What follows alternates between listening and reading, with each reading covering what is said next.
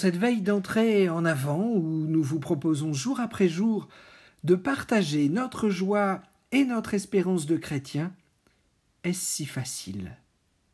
Le monde qui nous entoure, les collègues au travail, les autres élèves à l'école, les amis que nous avons depuis de longues années tous, ne partagent pas forcément notre foi. Certains y sont indifférents, d'autres peut-être même hostiles.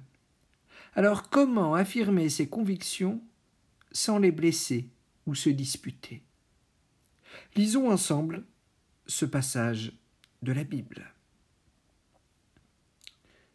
Qui vous fera du mal si vous êtes plein de zèle pour le bien? Même si vous aviez à souffrir parce que vous faites ce qui est juste, vous êtes heureux. N'ayez aucune crainte des autres, et ne vous laissez pas troubler mais reconnaissez et honorez dans vos cœurs le Christ comme Seigneur. Tenez-vous toujours prêt à vous défendre face à tous ceux qui vous demandent de rendre compte de l'espérance qui est en vous. Mais faites-le avec douceur et respect. Ayez une conscience pure afin que ceux qui insultent votre bonne conduite de chrétien aient à rougir de leur calomnie. Car il vaut mieux souffrir en faisant le bien, si telle est la volonté de Dieu, plutôt qu'en faisant le mal.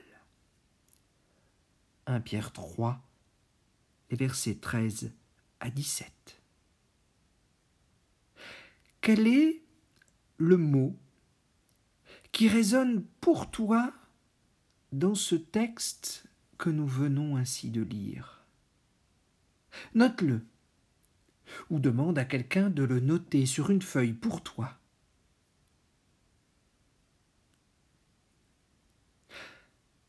Maintenant que ce mot est noté, dessine au dos de cette feuille un bonhomme.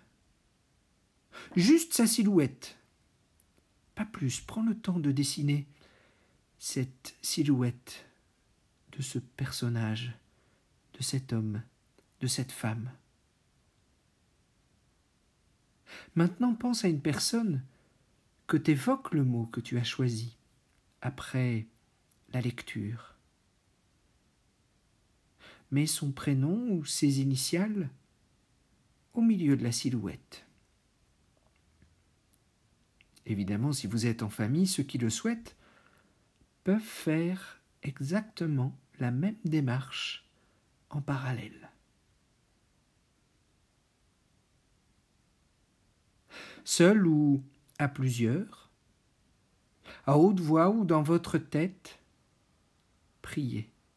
Priez particulièrement pour cette personne. Pensez positivement à elle, à ce qui pourrait l'aider. Comment vous pourriez être un soutien pour cette personne? Prenez le temps de cette prière.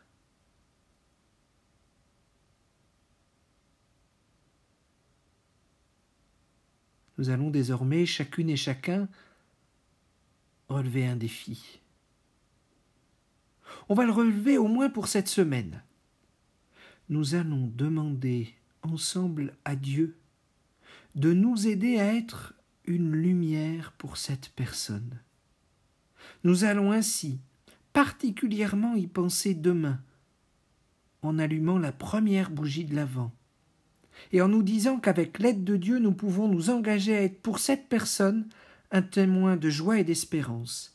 Alors, en avant.